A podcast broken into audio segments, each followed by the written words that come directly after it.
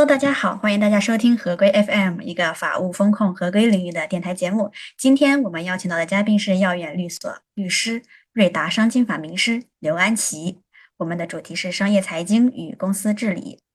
刘安琪是对外经济贸易大学法学硕士，商经法圈内的名人，规格学堂联合出品 ESG 课程的公司治理模块导师。刚刚你也提到了关于公司治理的一些重要性啊、必要性。那么我想请问的是，公司治治理可以从哪些方面来入手呢？嗯，呃，其实公司治理说虚也虚，说实在也实在。你看，我们看报纸、看新闻，经常说好的法人治理结构或者不好的法人治理结构。我们先说不好的法人治理结构，其实你可以看到很多这个公司控制权的争夺大戏。我印象比较深的，包括媒体也报道比较激烈的，应该就是在两年前。当当网股权之争，我记得应该是在春节前后吧。突然，这个当当网的两个老板，一是打离婚官司，二是跑到公司把公章给打走了，还在公司前台贴这个告全体员工书，贴这种公开信。其实就典型的公司治理结构不好的一种典型。就是这么大的一家公司，其实居然还是夫妻店，而且夫妻反目成仇。那其实在我小的时候，我印象中很深。这个我们也不说某个公司了，大家也知道我说哪个例子。其实这家公司，我记得他做电商做的很早，在小的时候，在我心中他的地位其实和这个亚马逊差不多的，这是我的感觉。但你看现在，他其实已经比较不能说衰落吧，其实已经跌出电商的第一梯队了。那肯定有很多原因了，包括他没有把握住转型的机会或等等。但是很大的一个因素就在于它的治理不完善。这家企业它没有从早期的这种夫妻店过渡的一个现代的治理结构。那么其实现代一个好的发展治理机构，有大的企业。他一定专业的人做专业的事儿，专业的人就是比如典型的像这个经理层啊，比如说负责技术的，比如说负责业务调校的，负责市场拓展的，各干各的，而不应该是老板控制所有的，这就典型的一个不好的一个结构。再比如说典型的这个宝万之争，宝能然后横行市场的时候，因为有大量的保险资金，所以可以大规模收购，但大规模收购之后，无论是对于南博 A 也好，还对几家公司也好，去了之后血洗原来的管理层。那么管理层老的出局，然后新的管理层上位，然后带来公司的动荡。再包括很多小公司也是，小公司很多是这个家族企业，第一代创一代，创一代到了退休之后，然后把他的这个产业交给他的继承人或交给他的家族这个成员，这时候风险就很高。如果他的继承人家族成员也相当于很强，对这个行业感兴趣而愿意投身其中，有可能这个家族企业还会延续下去。相反，如果这传承不好，就会快速的衰败。其实这些我说的都是治理不好的例子。那反过来讲，治理好到底是什么？其实并没有一个明确的定义，包括所有教科书当中很难给出什么叫好的法人治理。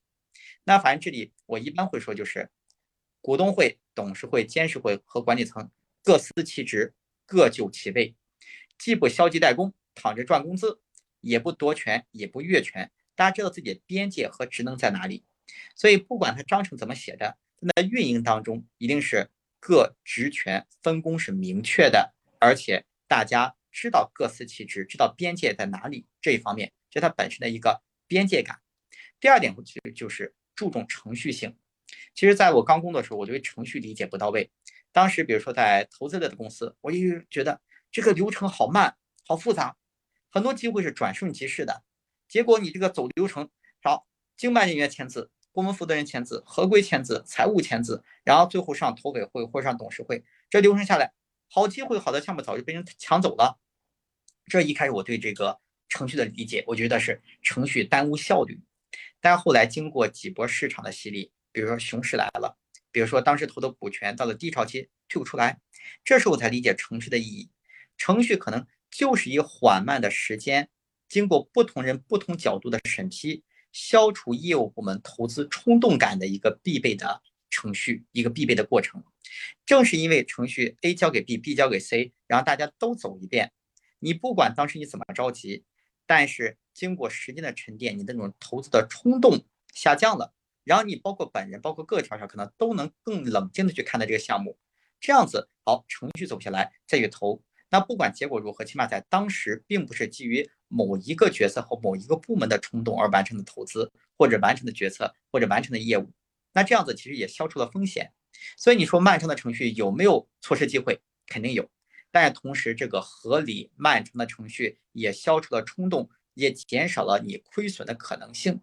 那其实我说的这个企业治理或公司治理，第二方面就是它内部各流程和条线的程序是完善、是合理的，而且并不能轻易的被谁凌驾于其之上。这个程序在这里不能听老板说句话，哎，着急就不走程序了，事后补，不应该是这样的。一个成熟的企业，程序是非常重要的。然后再比如说企业合规的其他方面，那就是我们现在市面上大量课程讲的了，比如说刑事的合规这边。有没有贿赂相关的？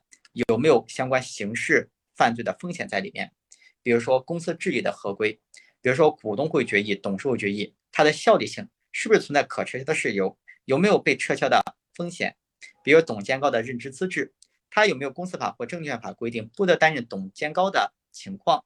再比如说，如果这家企业它有上市的想法，它未来想在资本市场有所作为，那它现在是否符合证券法？乃至上市规则相关的要求，好，这个我觉得都是合规的方方面面。所以其实企业合规包工治理，它说抽象也抽象，说具体也具体。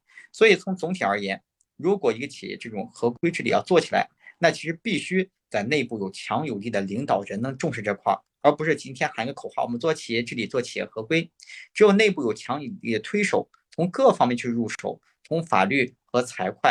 和业务各方面的配合，形成完美的共振，这个企业它其实治理才真正做起来了。所以在我心中，它可能是一个系统性的工作。嗯好的，感谢您参加我们首席风控合规官今天的访谈，期待下次跟您聊出更多更有趣的合规话题。合规，请听好，我们下期再会。